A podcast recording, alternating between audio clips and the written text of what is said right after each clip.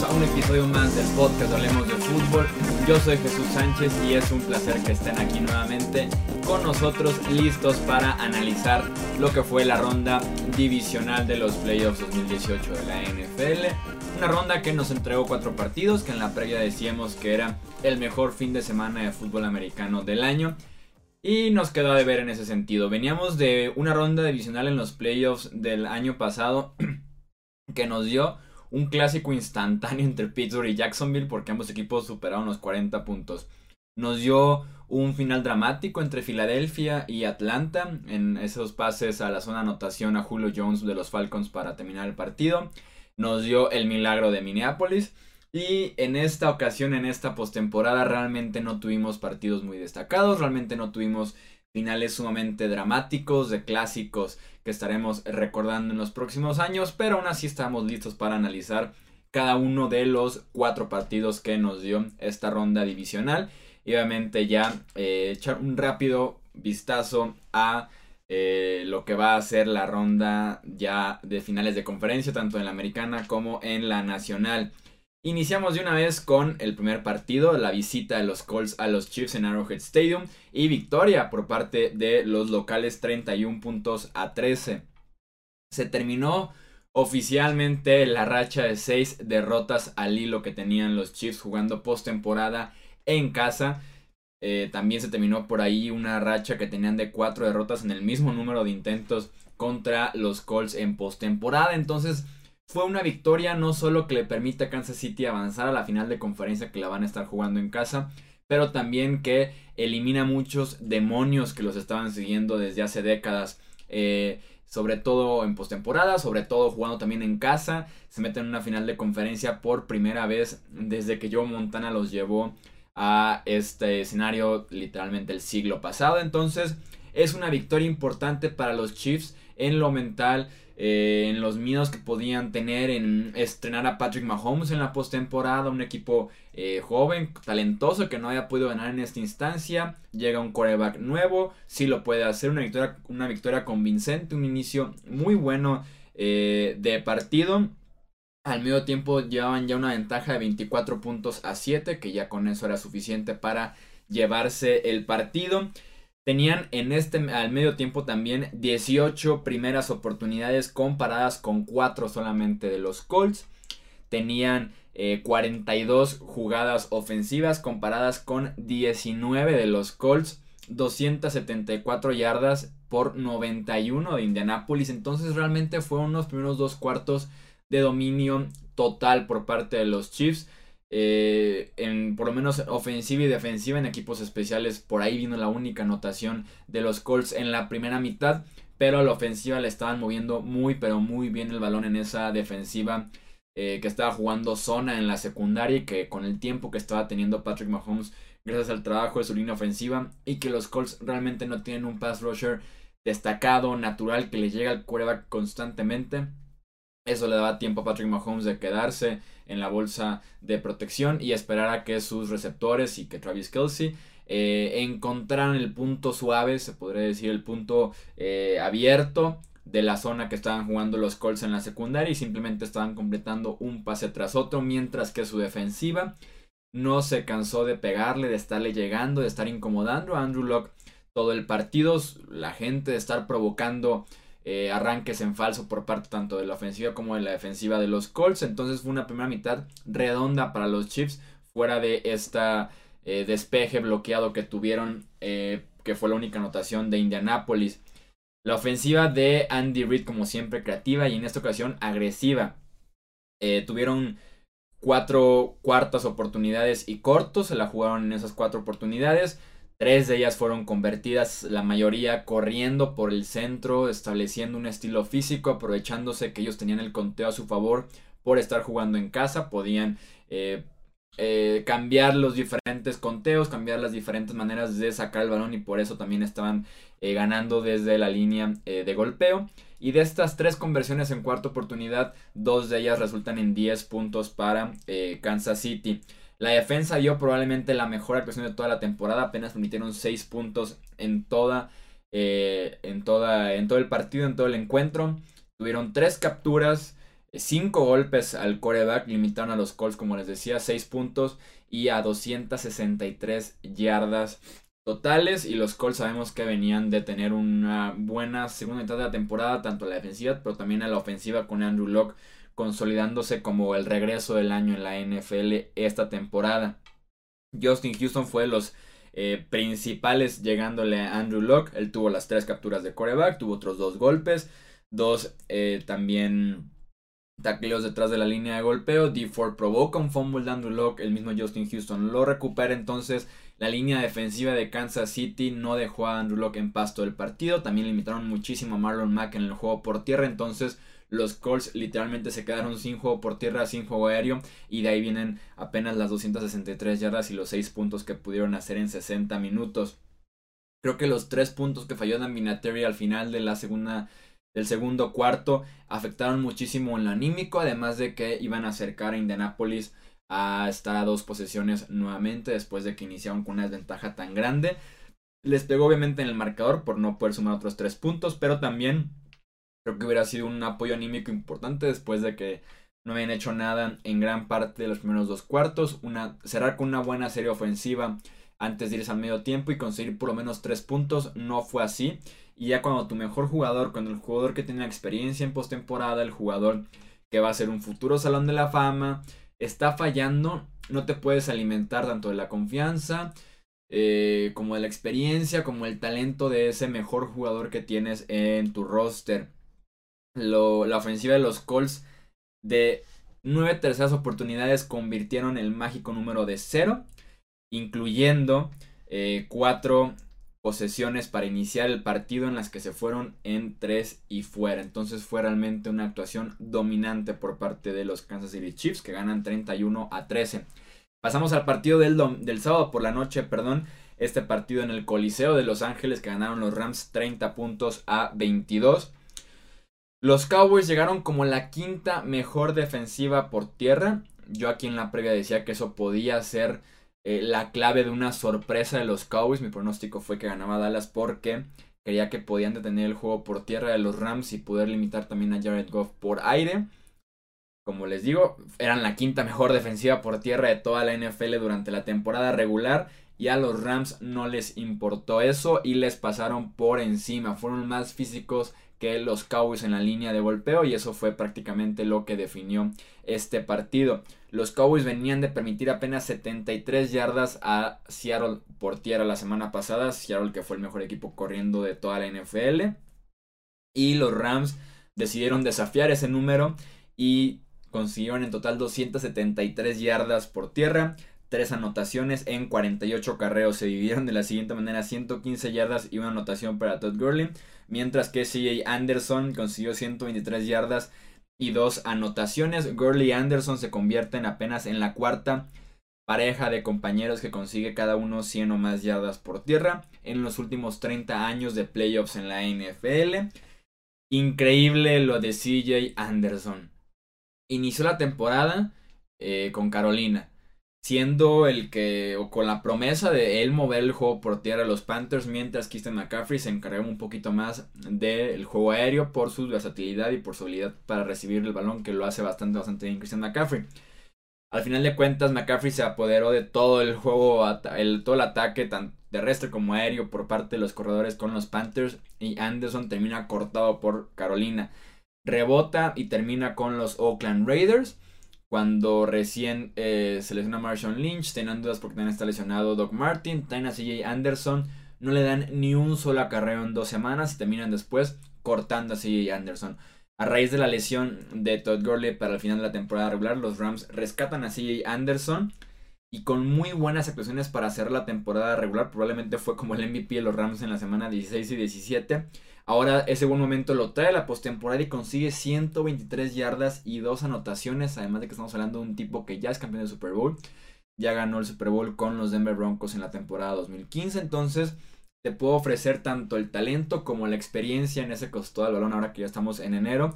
Y es una historia increíble, un talento importante, un jugador físico, un caballito de batalla en la ofensiva. Y los Rams están aprovechando bastante bien tanto porque trae la mano caliente, porque así puedes cuidar un poco más a Todd Gurley, que recordemos viene de una lesión en la rodilla que lo limitó a perderse eh, prácticamente todo el último mes de temporada eh, regular. La defensiva de los Rams, que también había sido un poco inconsistente a lo largo de la temporada, que tenía muy buenos nombres, pero que en el papel no estaban jugando bien, que se estaban comiendo 40 puntos de los Vikings en ese Thursday Night Football, otros 40 puntos de los Chiefs en el Monday Night Football, entonces no había sido tan consistente la defensiva de los Rams. Se enfrentaban a la décima mejor ofensiva corriendo el balón, incluyendo eh, la producción de Ezekiel Elliott, que además llegaba como el campeón corredor de la temporada 2018. Apenas le permitieron a Elliott 47 yardas en 20 acarreos promediando 2.4 yardas por intento. Endamu Kongsu nos entregó una de las mejores actuaciones individuales de su carrera en este partido contra los Dallas Cowboys. Fue una pesadilla lo que fue lo que hizo su todo el partido contra esa línea ofensiva y fue clave para que Elliot apenas consiguiera 2.4 yardas por intento de acarreo. Eh, Dak Prescott recibiendo apoyo nada más 47 yardas por parte de Elliot. Siempre lo hemos dicho aquí, es complicado que gane los partidos por su cuenta. Eh, a pesar de que tuvo unos pases para Michael Gallup, tuvo una anotación ahí con Amari Cooper también buena. Le cuesta ganar un partido por su cuenta, es complicado que lo haga constantemente. Eh, además estuvo siempre batallando, viniendo de atrás, eh, pasando gran parte del partido en la banca, ya que los Rams estaban corriendo también el balón. Entonces es complicado entrar en ritmo sin juego por tierra, con posiciones muy largas por parte del rival. Entonces simplemente nunca encontraron ritmo, nunca encontraron la consistencia de la ofensiva. Los Rams se les fueron adelante a partir del segundo cuarto y con eso fue suficiente para que Los Ángeles asegurara su lugar en la final de la conferencia nacional. Pasamos ahora a los partidos del domingo. Otra victoria convincente, aplastante incluso por momentos del primer y segundo cuarto. Los New England Patriots se meten a su octava final de la conferencia americana consecutiva ganando 41 puntos a 28 frente a los Chargers de Los Ángeles. La clave de New England se llamó línea ofensiva. Los Chargers desde la semana pasada que enfrentaron a Baltimore, que fue la segunda mejor ofensiva por tierra de toda la temporada, optaron por una formación ligera, una formación en la que quitaron a sus linebackers, que es la debilidad más grande que tienen los Chargers eh, actualmente en su roster y metieron a safeties extras. Esto les permitía, esto les permitía tener mucha más velocidad en la, en la caja, en la caja donde están los dineros tanto defensivos como los linebackers.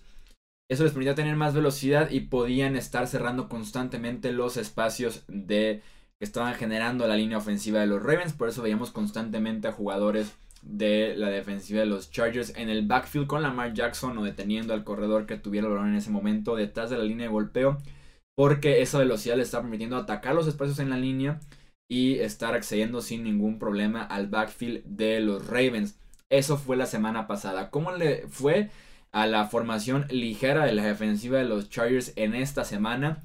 Sonny Michel 129 yardas y 3 touchdowns. La línea ofensiva de New England encontró la manera de atacar el segundo nivel con rapidez. Tanto David Andrews, el centro que tuvo de los mejores partidos que he visto un liniero ofensivo esta temporada en la NFL, como Joe Thuney y Shaq Mason, los guardias, estuvieron constantemente atacando el segundo nivel de la defensiva de los Chargers. Y cuando tienes un liniero ofensivo bloqueando a un safety, 9 de cada 10 veces va a perder el safety, va a terminar 4 o 5 yardas metido en su territorio va a terminar fuera de la jugada porque no hay comparación en la fuerza de uno con el otro. Entonces eso fue lo que estuvo pasando constantemente con la defensiva de Los Ángeles. La defensiva ligera no podía hacer prácticamente nada con la fuerza y con el estilo tan físico que estaba imponiendo en ese momento en Nueva Inglaterra. Y teníamos espacios grandísimos para que Sonny Michel consiguiera estas 129 yardas y 3 anotaciones. La línea ofensiva también jugó muy bien protegiendo a Tom Brady. Sabemos que tenían que limitar a Melvin Ingram y a Joey Bosa, que son de las mejores parejas de pass rushers actualmente en la NFL. Funcionó también el sistema que están aplicando aquí en Inglaterra, que aquí lo dijimos, de pases cortos y rápidos. No hay mucho pierde. A James White, a Rex Burhead y también a Julian Edelman para poder justamente neutralizar lo que podían hacer los pass rushers de los Chargers tratando de llegar a Tom Brady, que sabemos es la fórmula para vencer a Nueva Inglaterra. James White termina con 15 recepciones, la mayoría de ellas saliendo desde el backfield, aprovechándose de su enfrentamiento uno contra uno, ya sea contra un linebacker, principalmente Kyle Emanuel, o también contra un safety. Eh, en, el, en otro costado del balón, la defensiva de los Patriots optó por presiones constantes por el centro de la línea ofensiva. Aquí les dijimos la línea ofensiva de los Chargers, sobre todo en el centro. Bouncy, los guardias no son tan talentosos, no son tan ágiles, entonces por ahí pueden encontrar la debilidad. Philip Rivers no es un quarterback móvil, probablemente es de los cinco eh, menos móviles en la NFL actualmente, entonces optaron por constantes blitzes para llegarle a Philip Rivers, principalmente con los linebackers. Optaron también por, por formaciones ligeras, quitando alineos defensivos del campo, metiendo a linebackers, metiendo a safeties para que se estén cruzando en la línea de golpeo, optar por la velocidad y poderle llegar a Philip Rivers. Fue sumamente efectiva esta, estrategia. Fueron 22 puntos, fueron 28 puntos para los Chargers en el partido. Muy limitados fuera de esa primera ofensiva de 7 puntos. La última serie ofensiva que también les dio creo que 6 puntos. Eh, dejas nada más 15 puntos en gran parte del partido. Una defensiva muy pero muy sólida con múltiples blitzes. Cada tercera oportunidad prácticamente estaban llegándole al coreback para forzar el pase incompleto, incomodando a Philip Rivers. Fueron dos capturas, 7 golpes a Philip Rivers. Y escuchen este dato, 28 veces fue apresurado, incluyendo 9 por parte de Donta Hightower, capitán y líder de esa defensiva de Nueva Inglaterra. Como les decía, avanzan a su octava final de conferencia consecutiva y estarán visitando a Kansas City el próximo domingo a las 5.40 de la tarde, hora del centro. En el último partido de esta ronda divisional, Nuevo Orleans vence 20 puntos a 14 a Filadelfia. El campeón ha muerto. Ya tendremos un nuevo monarca en la NFL en, en unas tres semanas aproximadamente. Después de iniciar 14-0, la fortuna de los Saints cambió por completo en el momento en el que se jugaron una cuarta oportunidad y una en su propio territorio con una jugada sorpresa en equipos especiales, amagando un despeje y corriendo por el centro con Taysom Hill. Eso les permitió conseguir la primera oportunidad y eventualmente con un pase de 48 yardas a Michael Thomas y después otro pase a Keith Kirkwood. Los eh, Saints rompieron con el 0, este 14-0 se convirtió en un 14-7, se fueron poco a poco acercando en el marcador, pero sí, esta jugada fue clave para eh, Nuevo Orleans. Se acercaron todavía un poquito más, se pusieron, eh, anotaron un gol de campo para ponerse 14-10 al descanso. ¿Cómo abre Nuevo Orleans la segunda mitad? Con una serie ofensiva de 18 jugadas, 92 yardas, que quemó casi 12 minutos del tercer cuarto incluyendo los castigos, fue una serie ofensiva de 112 yardas.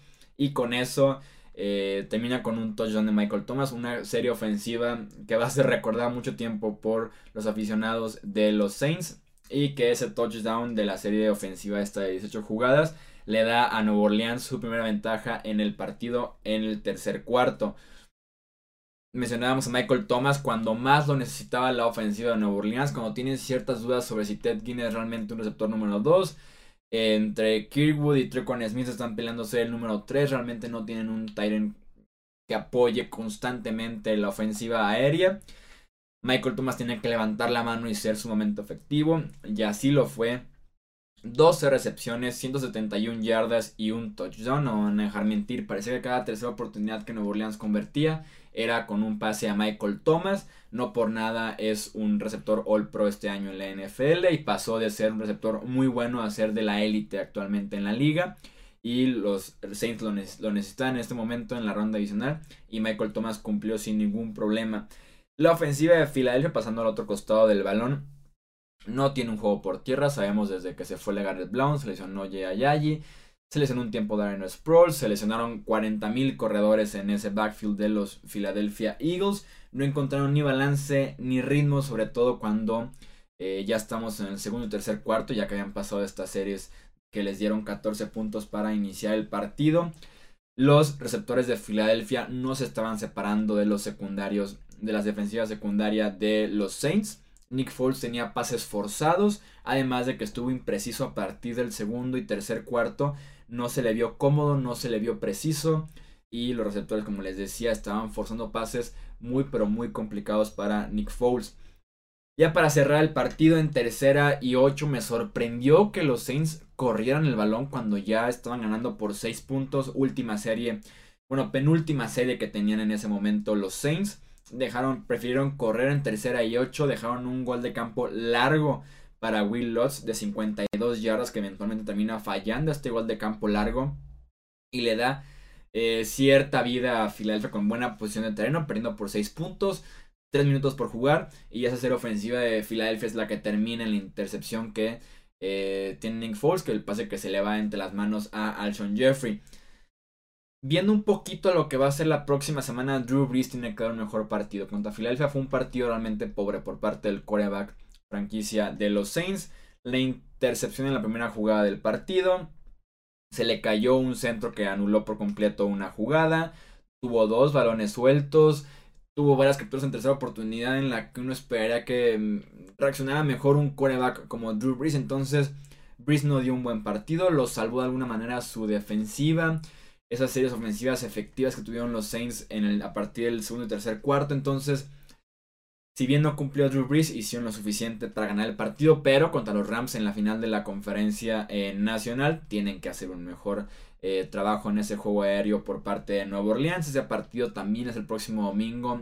Es en el Mercedes-Benz Superdome y es a las 2 de la tarde, también hora del centro. Así que nos esperan dos revanchas de la temporada regular. La primera en la conferencia americana. New England contra Kansas City, ese partido que ganó Nueva Inglaterra 43-40 en temporada regular.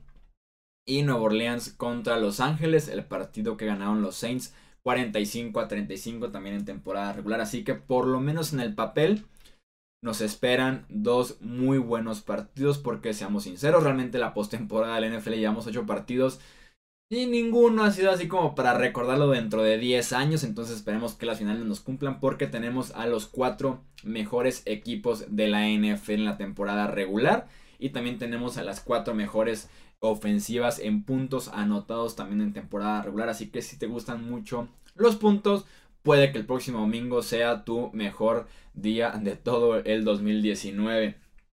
Eso es todo entonces por este episodio de Hablemos de Fútbol. Recordarles que en los comentarios se arme el debate con ustedes. Díganos qué les pareció esta semana de ronda divisional. ¿Qué crean ustedes del partido que ustedes prefieran analizar. Los leemos en los comentarios, también los leemos en redes sociales, Facebook, Twitter e Instagram, como hablemos de fútbol. También mis redes sociales personales, arroba Chuy Sánchez-bajo en Twitter, Jesús Sánchez-deportes en Facebook. Recordarles que se suscriban al canal de YouTube. Tenemos ya más de 4000 suscriptores en este eh, Playoffs 2018 con un muy buen empujón, mucho contenido de NFL, así que los vemos también por ahí. Y claro, este podcast que publicamos con previa y después con análisis de cada uno de los partidos de la postemporada. Yo soy Jesús Sánchez, esto hablemos de fútbol y nos escuchamos en el próximo episodio. Hasta luego.